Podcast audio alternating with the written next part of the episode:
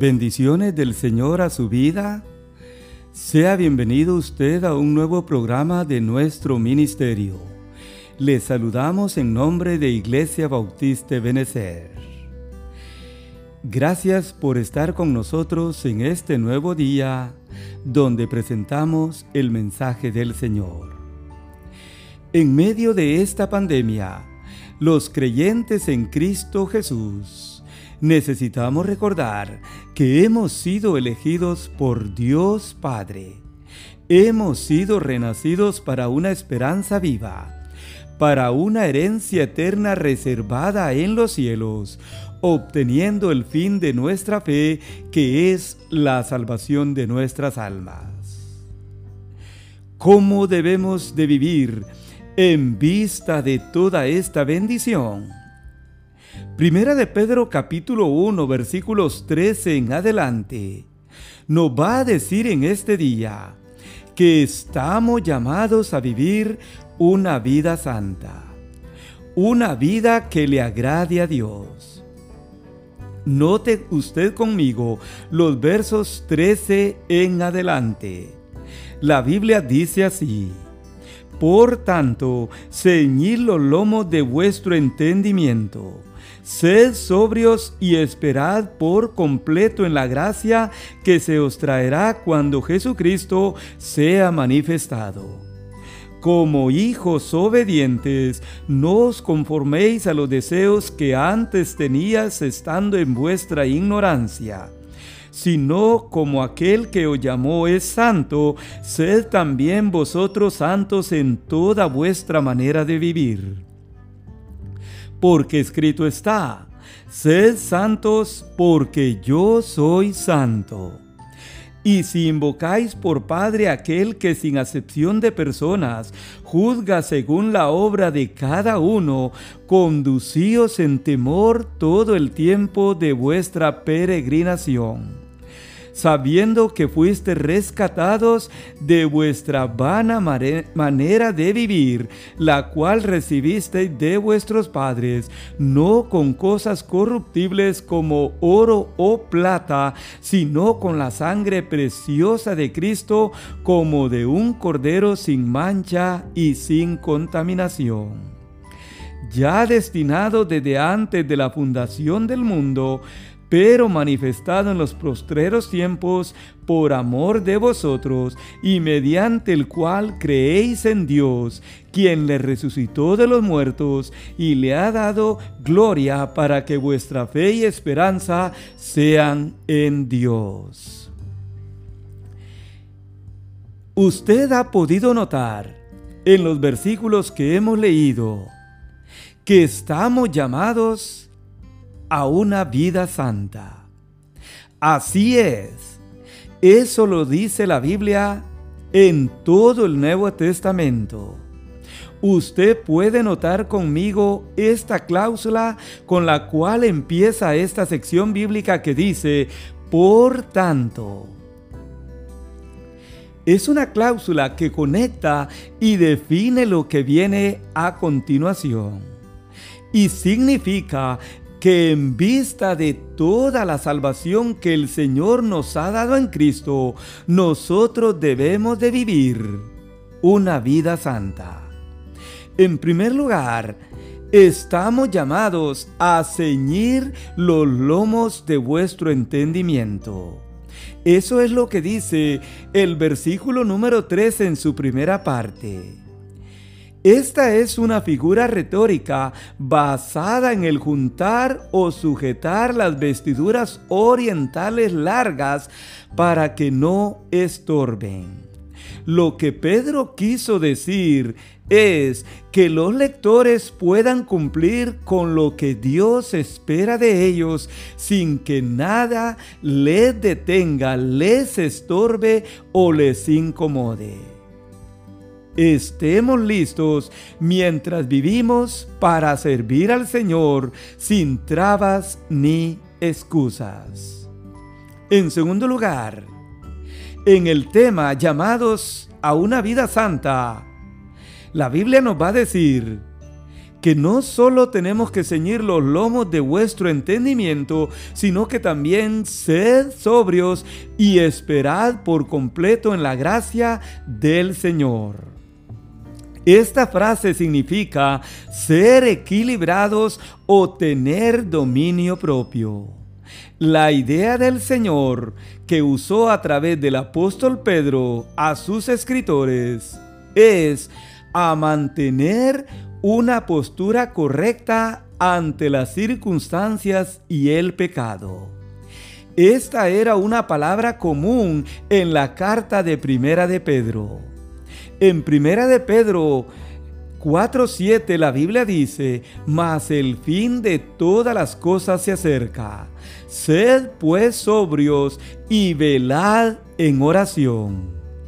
Y en Primera de Pedro 5:8 dice, "Sed sobrios y velad, porque vuestro adversario el diablo anda alrededor buscando a quien devorar." Así que tenemos también que esperar por completo en la gracia que se nos traerá cuando el Señor venga.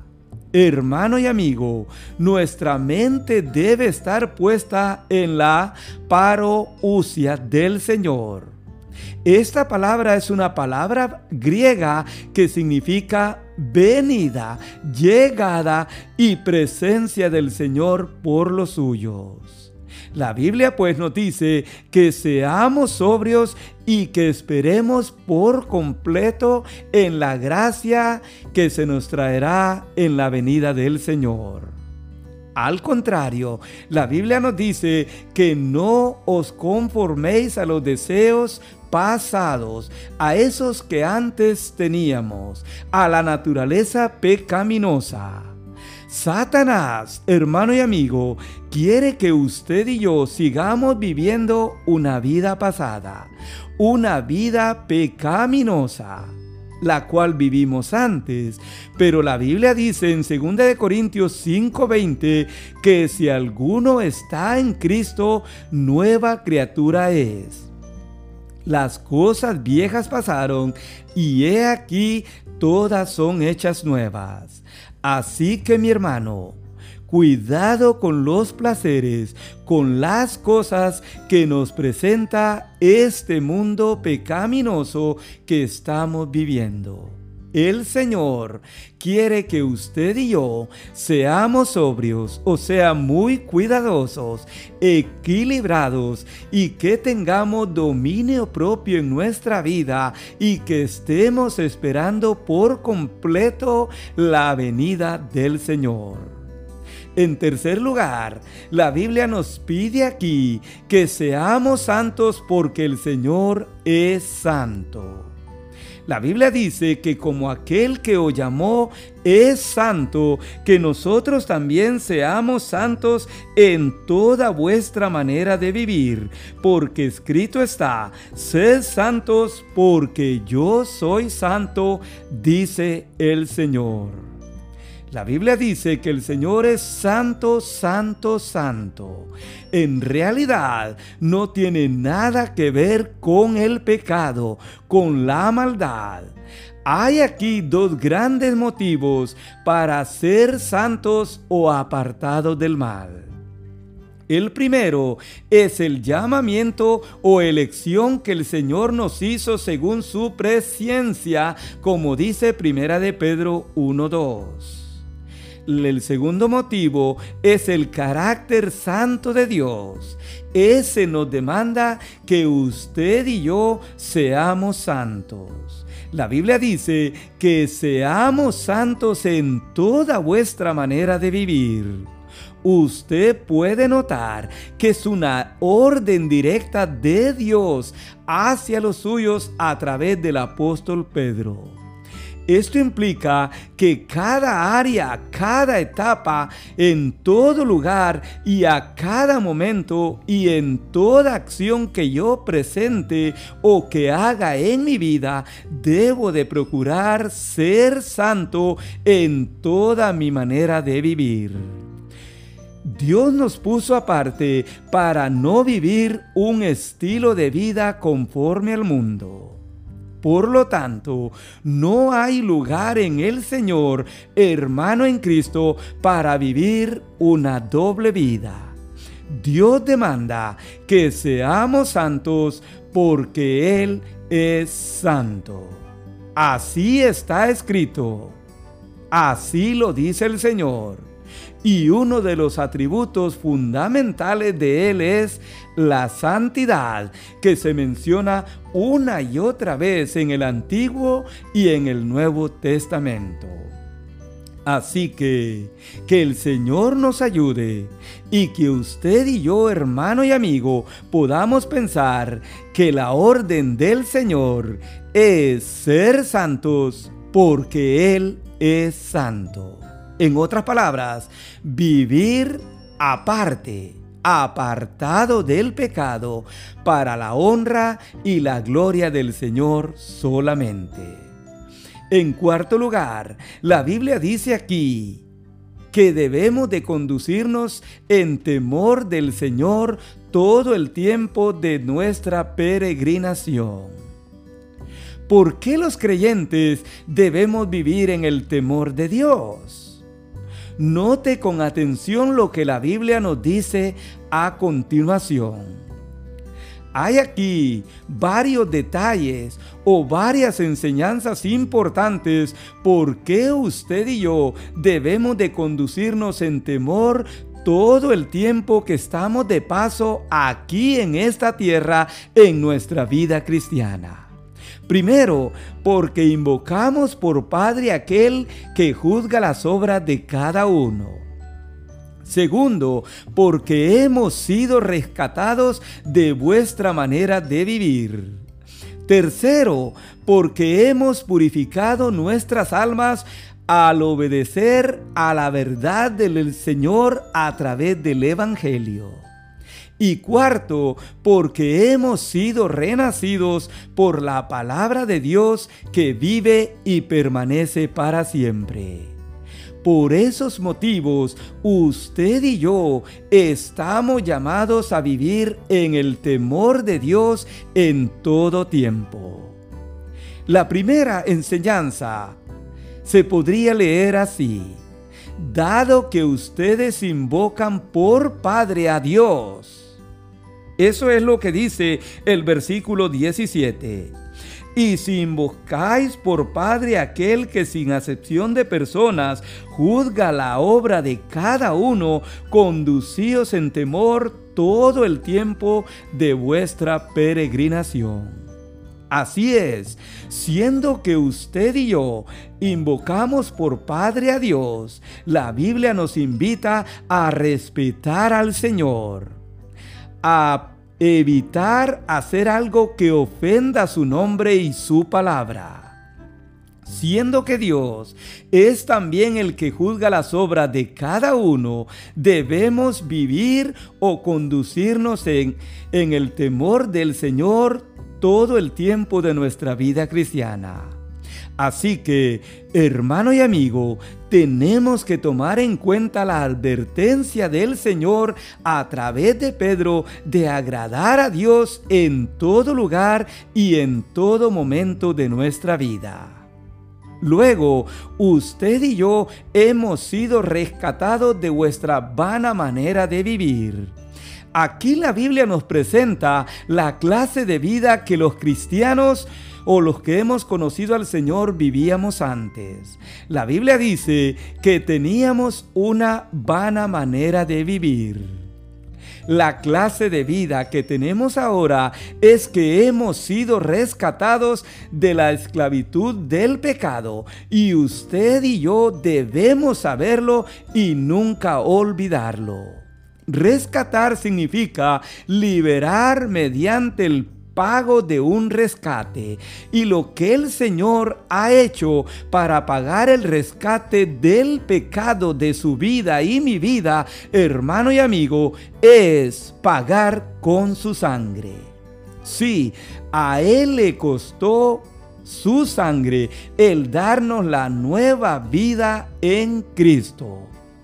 La Biblia dice que en Él tenemos redención por su sangre el perdón de pecados. A Dios pues no le costó cosas corruptibles como oro, plata o ninguna otra moneda de este mundo.